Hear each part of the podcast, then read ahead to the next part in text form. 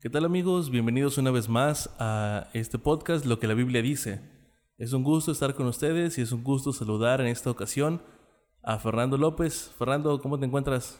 ¿Qué tal Dani? Buenas tardes, buenas tardes a todos los que nos escuchan y pues gracias por estarnos acompañando. Esperemos que se queden en toda la transmisión. Bienvenidos. Bienvenidos, así es.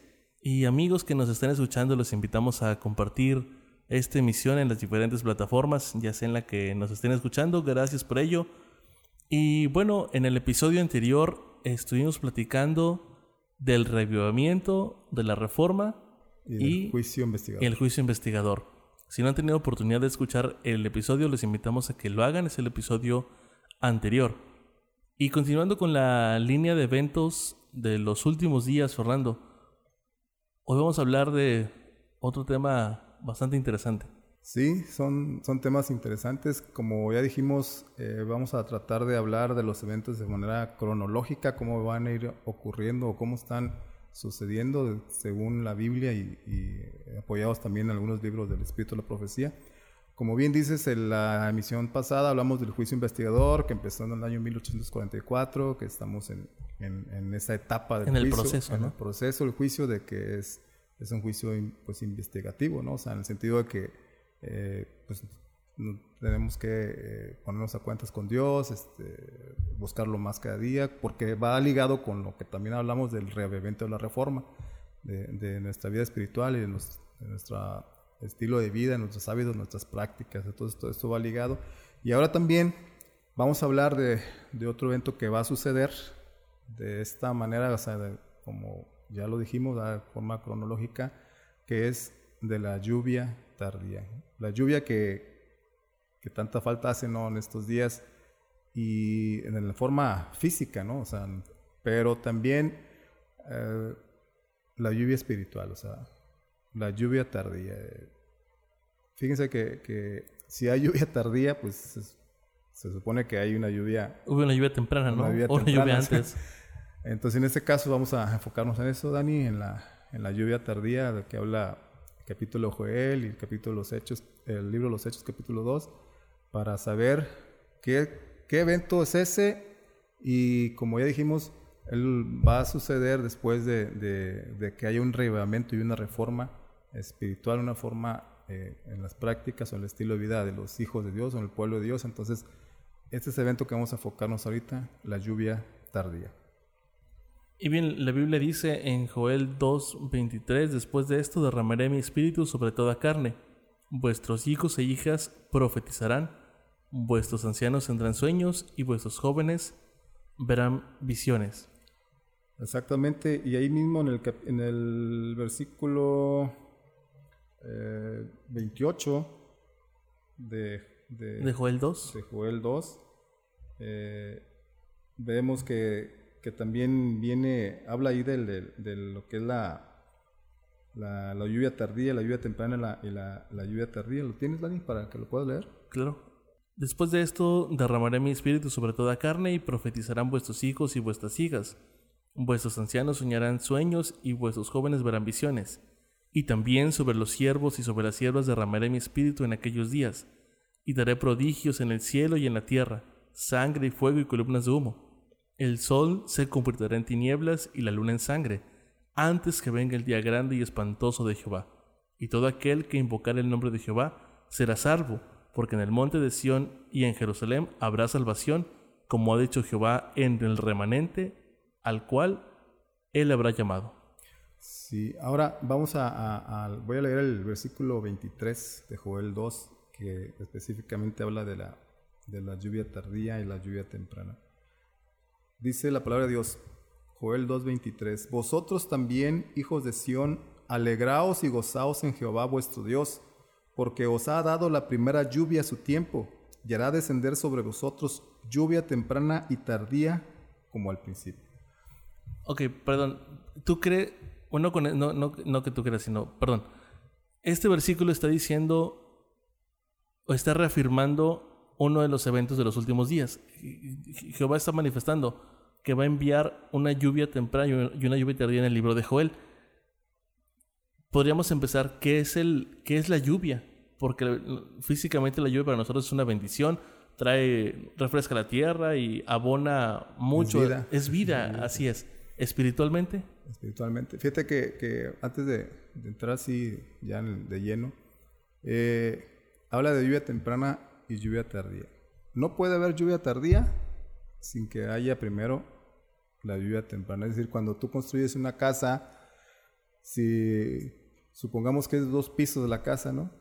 No vas a primero a construir el segundo piso sin construir el, el primer piso. Es ilógico. Es ilógico. Entonces, e- e- esto es una analogía en el sentido de que debe haber primero una lluvia temprana y una lluvia tardía. El- y el capítulo 2 de Hechos, del libro que está en la Biblia, el libro de los Hechos de los Apóstoles, ahí habla cuando los apóstoles de la iglesia primitiva estaban eh, reunidos y descendió el Espíritu Santo y, ahí se puede considerar que fue la lluvia temprana, el descenso del Espíritu Santo. Ah, Es decir, o sea, eh, cuando los hijos de Dios o los seguidores de Jesús estén reunidos, así como estuvieron los apóstoles, que se puede decir que la lluvia temprana es el descenso del Espíritu Santo, así como sucedió con los apóstoles en, la, en, la- en el aposento alto.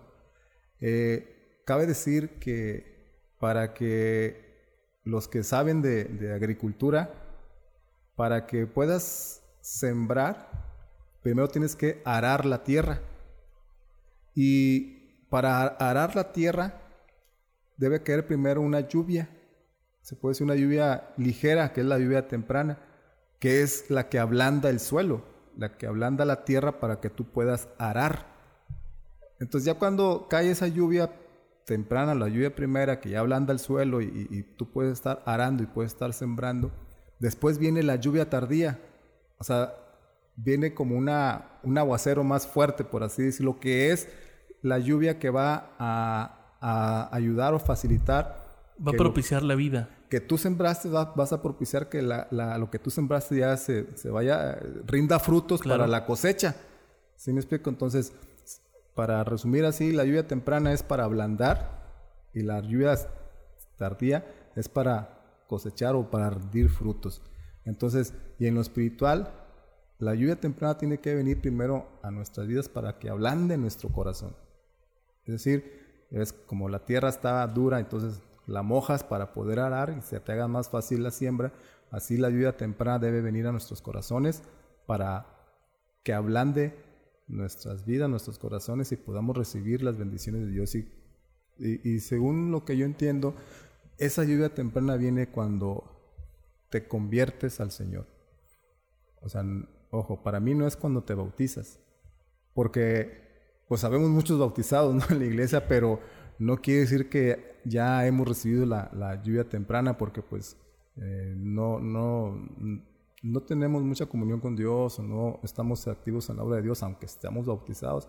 Entonces la lluvia temprana puede, eh, viene cuando tú te conviertes, aceptas a Jesús como tu Salvador, te conviertes, haces la, la voluntad de Dios, sigues los caminos de Dios, entonces ya estás preparado tú para, para, o sea, tu corazón ya se ablanda, ¿no? Es sensible a la voz de Dios y ya estás listo para en su momento recibir la lluvia tardía.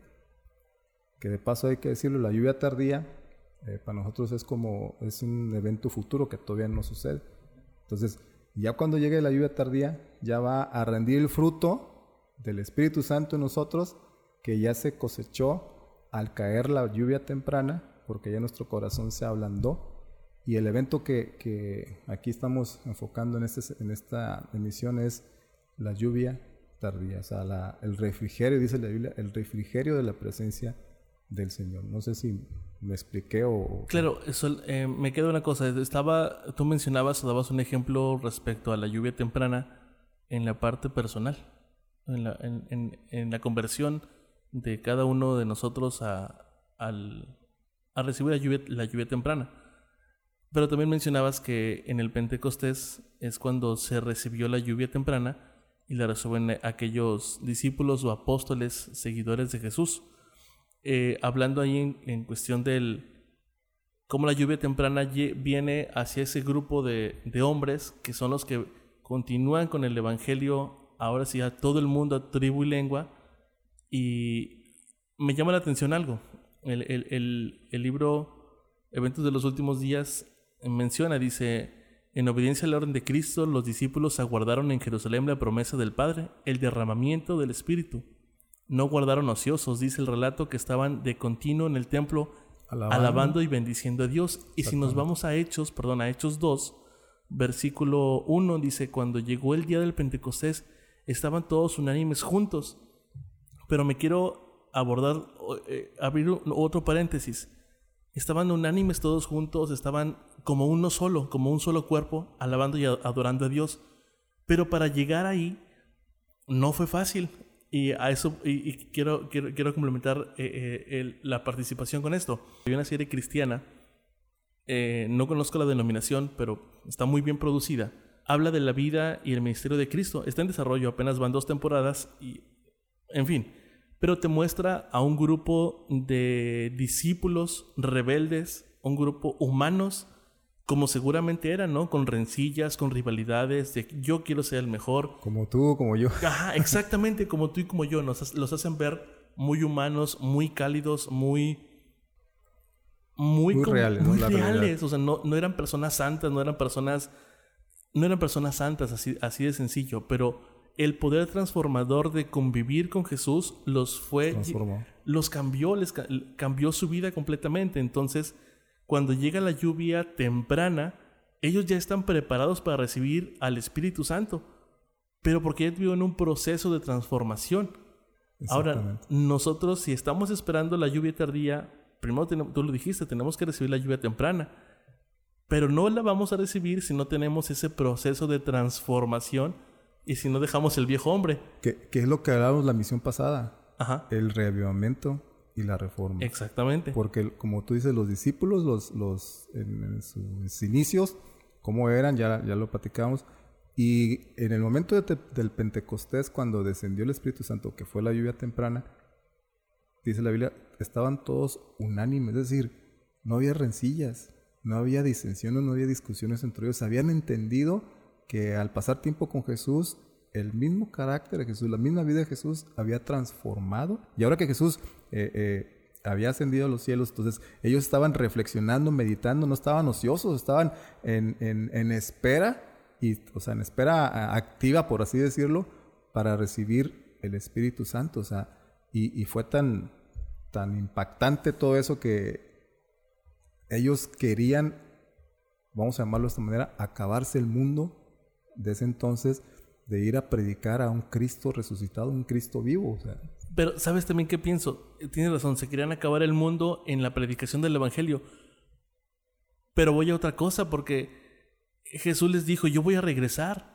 E, e, e, era tanta la necesidad de ellos que Jesús regresara tan pronto que dijeron, entre más pronto nosotros comuniquemos al mundo del mensaje de Jesús, del Evangelio de Cristo, de la salvación, de, de lo que vino, hizo y que ahora a través de él somos salvos, ellos se veían, ellos, ellos veían esa necesidad de acabarnos el mundo, como tú bien lo dices, porque ya queremos estar con Jesús. Pero desgraciadamente... Y, se interesaban en la salvación de los demás. Sí, sí, sí. Por eso querían ir a predicarles a, todas las partes conocidas de, ese mundo, de, ese entonces. Querían ir a predicarles la salvación, querían ir a predicarles a Cristo porque eh, el poder del Espíritu Santo cuando descendió sobre ellos fue tan, tan, pues, vamos a decir, tan impactante y tan... Eh, transformador. transformador que, que, ellos querían ya hacer eso, o sea, porque como tú dices, ya querían que Jesús volviera y querían que los demás, las demás personas también conocieran a Jesús para que también lo esperaran y también recibieran la salvación.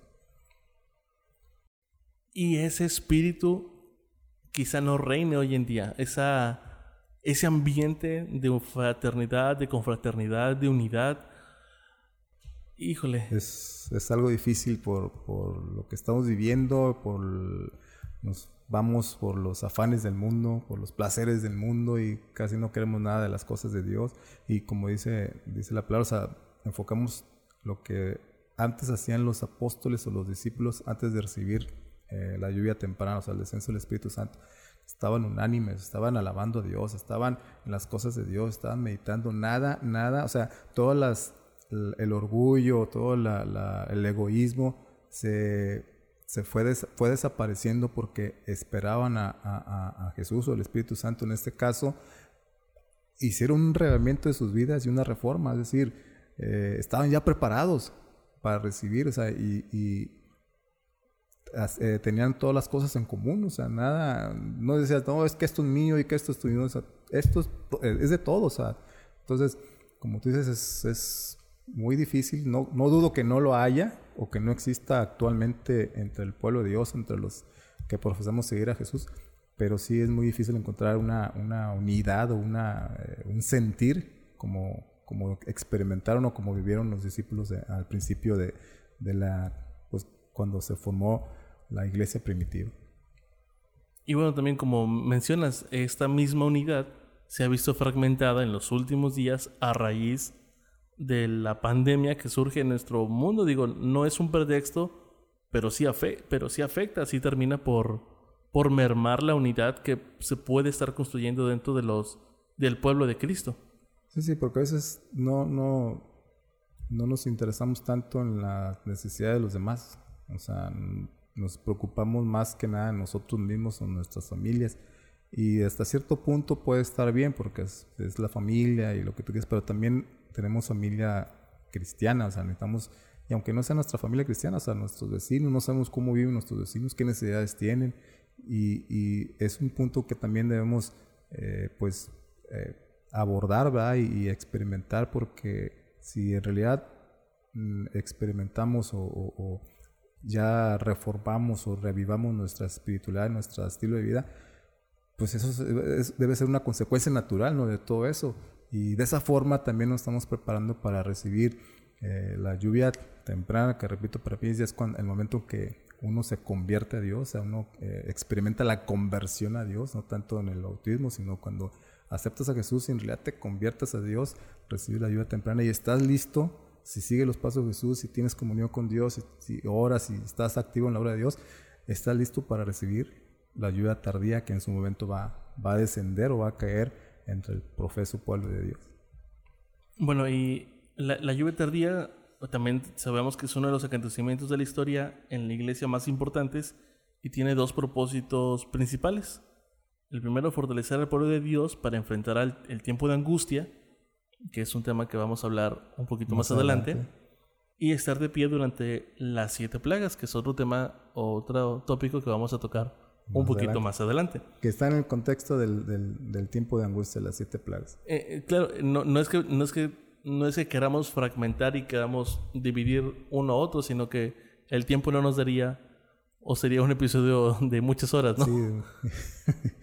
Mejor paso a paso y, que para que quede bien, bien entendido, bien explicado esta, estos eventos. Y, y eh, la lluvia tardía va a ser un fenómeno global, o sea, que nos va a facultar para, como dice la Biblia, dar el fuerte pregón.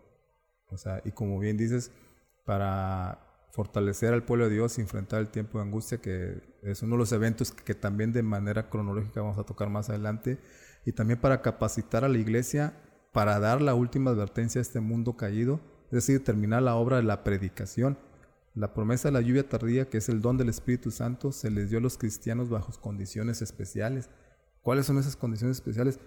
Pues lo que ya platicamos, ¿no? O sea, o sea, yo no puedo recibir la lluvia tardía si no he recibido la lluvia temprana. Es decir, si no me he convertido a Dios, si no, aunque esté bautizado, si no me he convertido a Dios, yo no, si no, eh, la conversión a Dios es la lluvia temprana.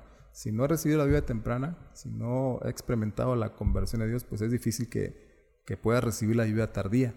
Porque para recibir la lluvia tardía necesito estar más en comunión con Dios, dejar de, a un lado las discusiones, las críticas, el egoísmo, el orgullo, todo lo que, lo que el enemigo de Dios ha puesto en la, en la mente o en la naturaleza de nosotros, o, las inclinaciones o, lo que nos incita a hacer.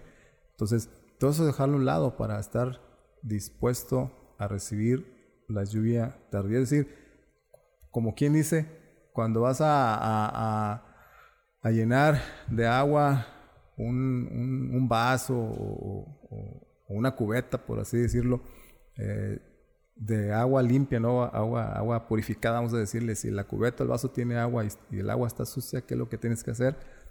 pues primero vaciar.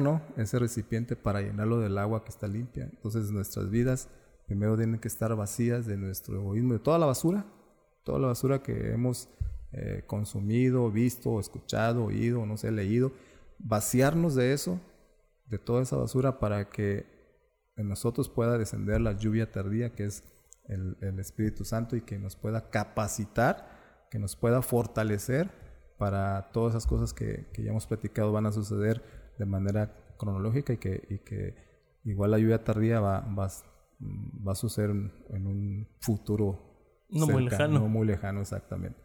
Pero necesitamos estar preparados para eso, para la lluvia tardía, como repito, si no, si yo no he recibido la lluvia temprana, bien difícil, casi imposible que reciba la lluvia tardía. Bueno, es que en realidad es un proceso el episodio anterior hablábamos del revivamiento. Si yo no tengo un revivamiento en mí, no va a llegar la lluvia tardía. Si no llega la lluvia tardía, no puedo participar. No voy a estar bien firme para enfrentar los eventos venideros, ni tampoco para dar un fuerte, un fuerte pregón. ¿Qué voy, a, ¿Qué voy a anunciar si mi corazón está vacío? Exactamente. O sea, no, no te vas a dar cuenta porque no vas a tener la capacidad de de discernir o distinguir cuando esté descendiendo la lluvia tardía. ¿Por qué? Porque uno no va a estar preparado para eso. Porque, repito, como decíamos de la casa, ¿no? De dos pisos, pues no puedes construir el segundo piso sin construir el primero. Entonces, no puedo recibir la lluvia tardía sin recibir la lluvia temprana, que es la conversión. Entonces, si yo no estoy convertido a Dios, o sea, no estoy preparado para recibir la lluvia tardía que es el descenso del Espíritu Santo para poder dar el fuerte clamor o el fuerte pregón. Pero en ese proceso, en esa etapa, eh, yo, si yo no, me preparo para eso, ni, con la lluvia temprana, cuando descienda el Espíritu Santo en la lluvia tardía, yo no me doy cuenta que tú la tienes. ¿Por qué? Porque mi, mi, voy a estar ciego espiritualmente, si me explico? O sea, no voy a estar preparado para discernir que tú o el hermano o la hermana tienen el, el, el, el, descenso del Espíritu Santo o que ya descendió sobre ellos la lluvia tardía. ¿Por qué? Porque mi ceguera espiritual va a estar pues... Voy a estar nublado, ¿no? Va a estar, pues, sí, eh, va a estar totalmente, entonces no voy a poder decirlo porque no estoy preparado para eso. Entonces, y va a ser bien difícil. Incluso, fíjate, incluso hasta te puedo, eh, eh, si tú o el hermano o la hermana o, tienen el, el, el, descenso del Espíritu Santo, que es la lluvia tardía, que es el carácter de Jesús.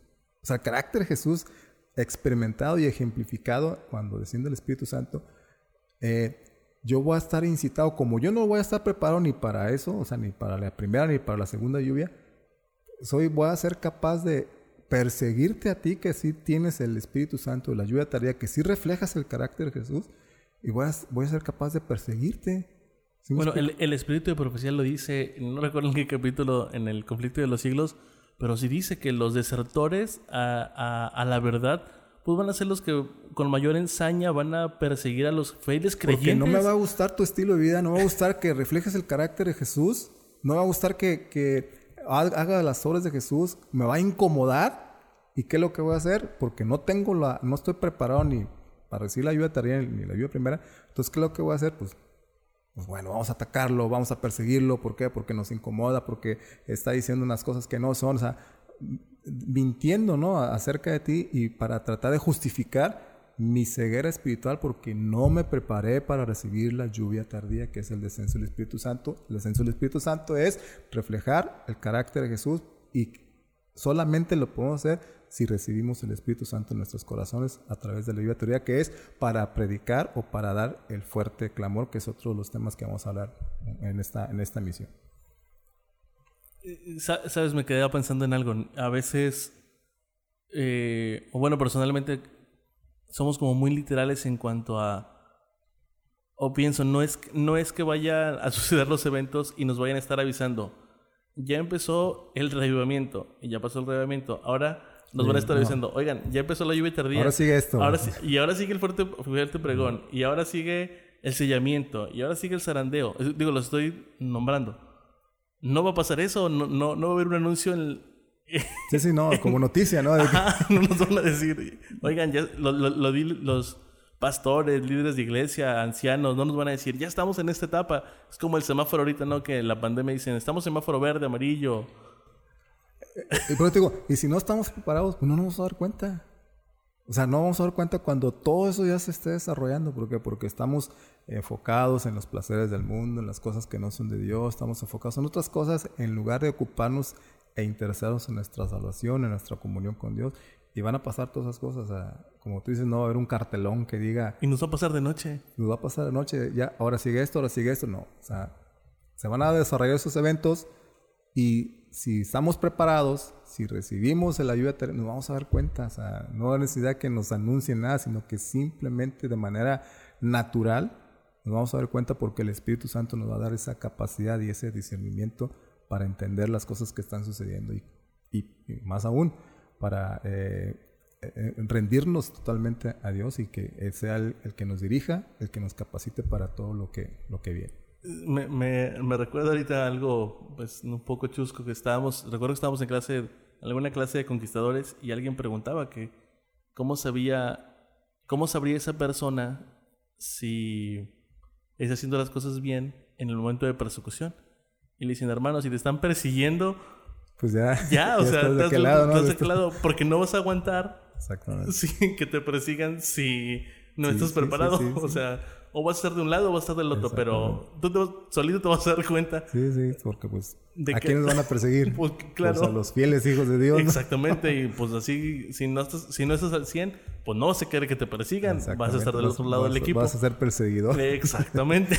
Y sí, y, y es lo que pasa, te digo, te digo la- el, el Espíritu Santo nos va a dar la, la, la cabeza. Obvio, tenemos que prepararnos a esa preparación espiritual que tanto necesitamos, eh, comunión con Dios, estudio de su palabra, hacer la obra misionera, hacer, estar activos, ¿no? Estar activos y confianza plena y fe plena en las realidades o las promesas que Dios ha, ha establecido en su palabra. Entonces, todo eso de la vida tardía, pues bueno, ya eh, eh, está por suceder, no sabemos cuándo, pero pues ya es un, esperemos que no, no tarde mucho y, y para dar el fuerte clamor a este mundo, el mensaje final de Dios, la última advertencia de Dios a un mundo caído, un mundo pecador, el pueblo de Dios que reciba aquellos hermanos o hermanas que, se entreguen totalmente a Dios, van a recibir la lluvia tardía, el descenso del Espíritu Santo y van a proclamar ese último mensaje, va a ser ese fuerte clamor que, que, como viene en la Biblia, va a estar, va a iluminar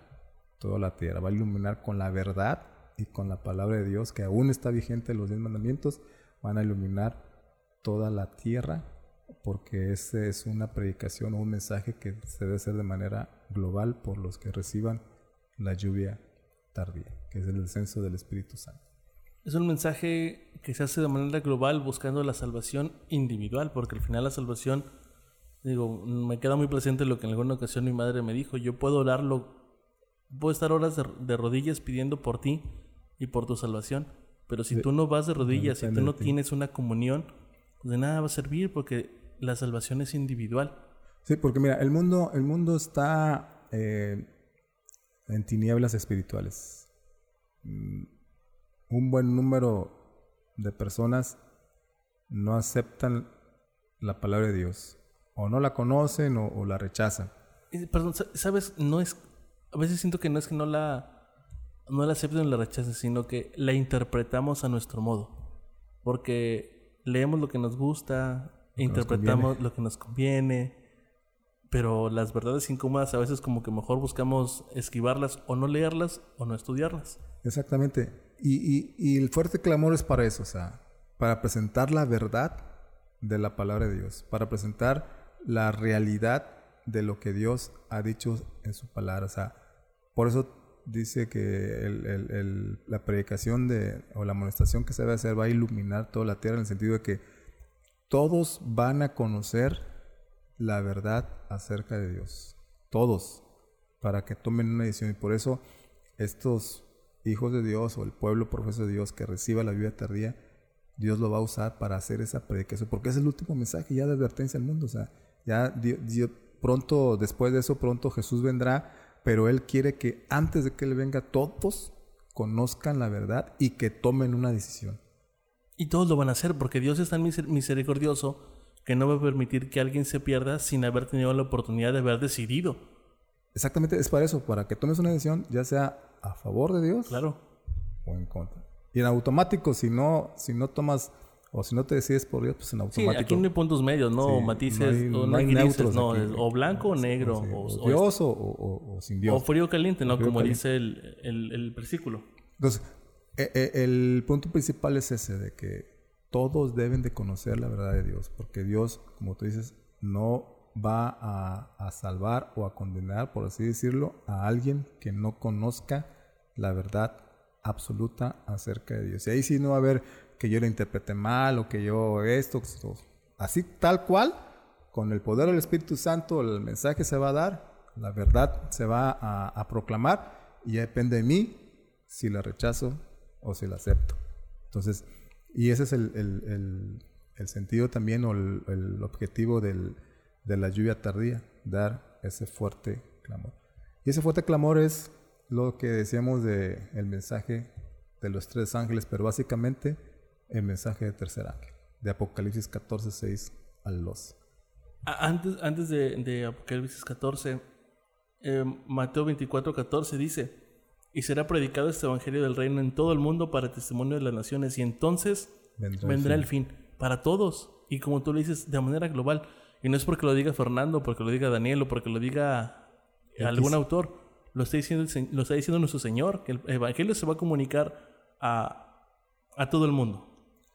Así es, y como resultado de la vida tardía, la iglesia despierta y se envuelve intensamente en la predicación mundial del Evangelio eterno, dando oportunidad para que cada ser humano decida sobre su propia salvación. Apocalipsis 18, 1 al 4, eh, hay una cita que también dice, vi a otro ángel descender del cielo con gran poder y la tierra fue iluminada con su gloria. Ahí vemos que, que la tierra, o sea, habla de manera global del planeta y fue iluminada, o sea, fue, eh, así como dice eh, el Salmo 119, 115, si no recuerdo mal, de que lámpara es a mis pies tu palabra y lumbrera a mi camino. O sea, la tierra fue iluminada, es decir, fue eh, predicado, fue dado a conocer la verdad acerca de la palabra de Dios a todo el mundo y, ese ángel que simboliza también el- que se debe dar ese mensaje de manera global, es, es muy claro decir que la tierra fue iluminada con su gloria, con su gloria como ya, ya dijimos, que este evangelio, el reino, será predicado en todo el mundo y entonces vendrá el fin. Ahora, el fuerte clamor, el mensaje de los tres ángeles y específicamente el mensaje del tercer ángel. Eh, el mensaje del tercer ángel habla de que no adores a la bestia o a su imagen.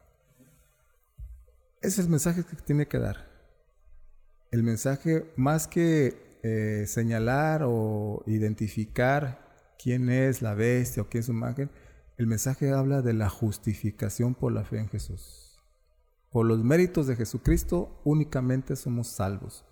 Por los méritos de Jesús en la cruz únicamente podemos expiar nuestros pecados por su sangre preciosa. O sea, no hay nadie en el universo que pueda limpiarnos o perdonarnos, como dijimos la, la, la misión pasada, solamente nuestro Señor Jesucristo. Y ese es el, el, el, el meollo o el centro del mensaje del tercer ángel. O sea, la justificación por la fe en la persona de nuestro Señor y Salvador Jesucristo. Y eso es lo que, se debemos, lo que debemos explicar porque ¿cómo está el mundo ahorita? ¿Quién adora el mundo? O sea, adora a casi todo, ¿no? Cualquier frivolidad, ¿no? A Cualquier, cualquier frivolidad, cualquier, cosa que te produzca placer, cualquier...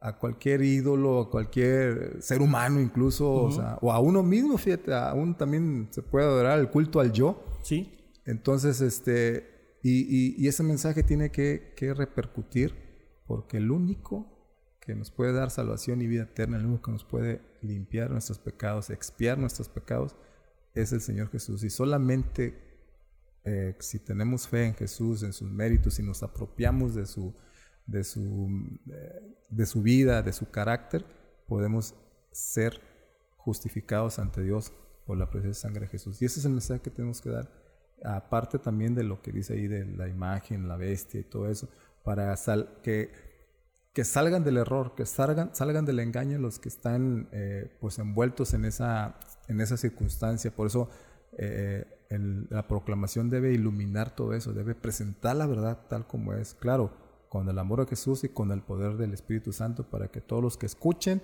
que lo van a escuchar todos, se decidan se decidan en pro o en contra. Yo espero que se decidan a favor de Dios, ¿da? Porque pues, en Dios solamente hay salvación y vida eterna. Pero entonces, esa es nuestra responsabilidad, ir y predicar. Es nuestra predicar, predicar, el evangelio, pues, predicar el mensaje del tercer ángel. Exactamente. No quedarnos inactivos, no quedarnos, porque eso es lo que va. El, el, ir y predicar es una consecuencia de recibir, de participar del reavivamiento, de recibir la lluvia tardía.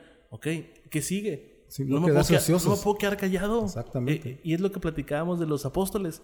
Los apóstoles no se pudieron quedar callados, no podían atesorar solamente para ellos lo que ellos habían visto, vivido, escuchado, sino que tuvieron que la necesidad de ir y predicarlo a las demás naciones. Incluso fíjate, en, ese, en ese inter va a haber hasta milagros. O sea, también es el poder del Espíritu Santo descendiendo de manera total y plena sobre el pueblo de Dios que, que, va a dar el fuerte clamor, que va a recibir la lluvia tardía. Va a haber milagros. O sea, enfermos van a sanar. Eh, incluso eh, puedes hasta hablar otro idioma que no, que no para, no, no, no para vanagloria, ¿no? De que, ah, sé hablar otro idioma, sino para que Dios te use para predicarles a los que en el idioma que puedes hablar te escuchen el mensaje de salvación y amonestación que eh, tú traes para ellos. Hemos escuchado testimonios, bueno, de manera personal, yo he escuchado testimonios de pastores que han estado predicando en el púlpito en el idioma natural. natural pasa un extranjero que de otra parte del mundo y él se siente y escucha el mensaje tan claro y al final si fuera su propio idioma. Exactamente, y entonces cuando se cuando termina el sermón y quiere conversar con el predicador, pues se dan cuenta que no no entablan el mismo idioma. ¿Qué pasó ahí? Es el poder del Espíritu Santo. Exactamente, y eso, eh, fíjate, si eso es, como, ahora sí como las gotas de la lluvia que podemos eh, eh, escuchar o ver ese tipo de anécdotas, ¿Te imaginas cuando descienda plenamente el Espíritu Santo a la lluvia tardía? ¿Qué es lo que no va a hacer con nosotros y en nosotros para gloria de Dios? O sea, y para también salvación de los que nos escuchan. Y repito, eso es para, para que nosotros nos confirmen la verdad y para también a los que están en, en, el error conozcan la verdad del Evangelio, conozcan la verdad de la palabra de Dios y salgan del error y acepten la verdad plena y absoluta lo que Dios tiene para nosotros, que repito, el mensaje del tercer ángel, más, de la, más que de la bestia y su imagen y todo eso, es la justificación por la fe en nuestro Señor Jesucristo, que solo, solo en Jesús hay salvación, perdón y vida eterna. Yo soy el camino, la verdad y la, vida. Nadie viene al Padre, si no es por mí. y lo dijo Jesús. Exactamente. Entonces, y si lo dijo Jesús, pues... Es, no hay para dónde te hagas. No hay para dónde te hagas. Entonces, el fuerte clamor es, es, es uno de los eventos que va a ocurrir te digo, a ser la, eh, como consecuencia de la lluvia tardía, el descenso del Espíritu Santo en plenitud. Eh, el descenso del Espíritu Santo, la lluvia tardía va a ser también como una, eh, como la cereza en el pastel del reevento y la reforma que, que, necesitamos tener para estar preparados y recibir esa lluvia tardía. Y Oye, perdón que me interrumpa, pero me quedé pensando en otra cosa no es una carga lo que tenemos, es una bendición. Es una tenemos el privilegio de participar en, la última etapa de este, de este mundo. Tenemos esa oportunidad de ir y predicar, de ir y compartir. Hay un himno que dice que hay un mensaje que un ángeles quisieran dar. Los, los ángeles quisieran tener esa oportunidad de ir y predicar a los que no conocen del amor de Jesús, del Evangelio, de que solamente a través de Él podemos redimir nuestros pecados y encontrar paz y salvación. Y nosotros no lo queremos hacer. no, no queremos hacer nada.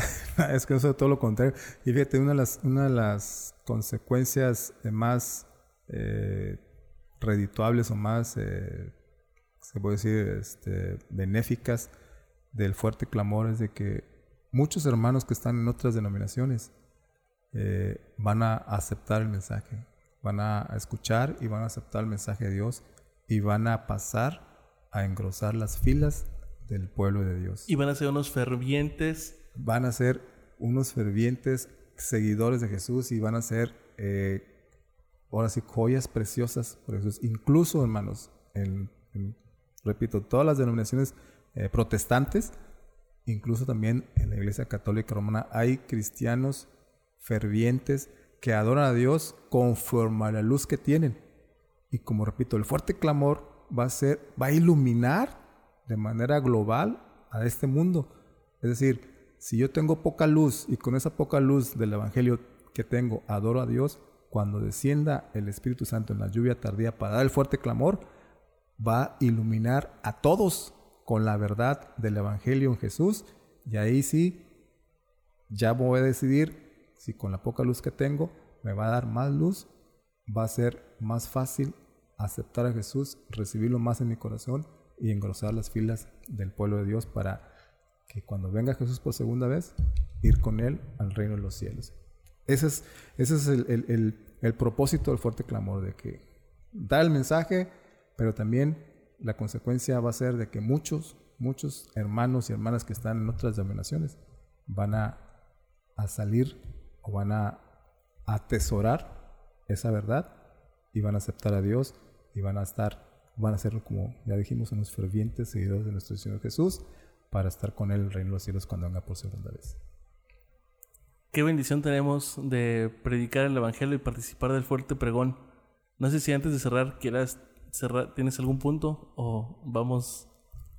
No, eh, el punto, bueno, es, es básicamente recalcar eso de, que son eventos que van a suceder eh, en su desarrollo de manera cronológica. Ya dijimos primero, pues, estamos en el juicio investigador, que empezó en el año 1844. Va a haber una, un reevento y una reforma, ya lo dijimos en la misión pasada. Después va a venir el, la lluvia tardía, la lluvia tardía que es el descenso del Espíritu Santo de, para dar el fuerte clamor. El fuerte clamor es la predicación o la proclamación del mensaje de salvación. Y como consecuencia muchos, muchos van a aceptar a, Jesús, van a aceptar la verdad que les va a ser mostrada, la verdad acerca de la palabra de Dios, acerca de los diez mandamientos, sobre todo el cuarto mandamiento, que habla del sábado. Esos van a aceptarla porque va, se van a dejar guiar y, por el Espíritu Santo cuando ilumine toda la tierra con su verdad a través de nosotros para proclamar ese mensaje y muchos, muchos, muchas personas van a van a aceptar esa verdad y van a, adorar a Dios. Entonces, eh, más o menos esa es la secuencia de, los eventos que van a suceder y, solo nos resta pues prepararnos para recibir la lluvia tardía, para recibir el descenso del Espíritu Santo y que ponernos en las manos de Dios para que Él nos use y nos capacite para dar esa, esa última advertencia a este mundo, esa, es una, una advertencia de amor, o sea, no es una advertencia de que... No es algo negativo, algo... no, o sea, es como una, una señal de aviso, ¿no? De que, hey, cuidado, cuidado, este, prepárate porque esto, o no caigas en este error, o sale de este error, porque Dios nos avisa, porque Dios nos ama y no quiere que ninguno perezca. Entonces, ya en nosotros está, como ya dijimos, está aceptar o rechazar o, o salvarnos con los méritos de Jesús, aceptar ese mensaje de la justificación por la fe, que es el mensaje del tercer ángel, para que en un momento dado, cuando nuestro Señor venga, estemos con Él en el cielo, en el reino de los cielos, y, pues podamos estar gozándonos de, la presencia de nuestro, Dios, de nuestro Señor Jesucristo. Así que amigos, hasta aquí llegamos en este episodio. Agradecemos mucho la oportunidad que nos han dado de, compartir esta, esta ocasión, esta emisión con cada uno de ustedes. Y no nos despedimos, sino decimos hasta pronto. Nos vemos en otra emisión. Así que pues ya está la invitación hecha. Esperemos también que, que ustedes acepten. Y Por supuesto. En la próxima emisión nos escuchen y pues eh, mientras esto sucede que pasen pues buena, buena semana o buen día y que muy pronto nos escuchemos. Bendiciones. Hasta pronto. Bendiciones.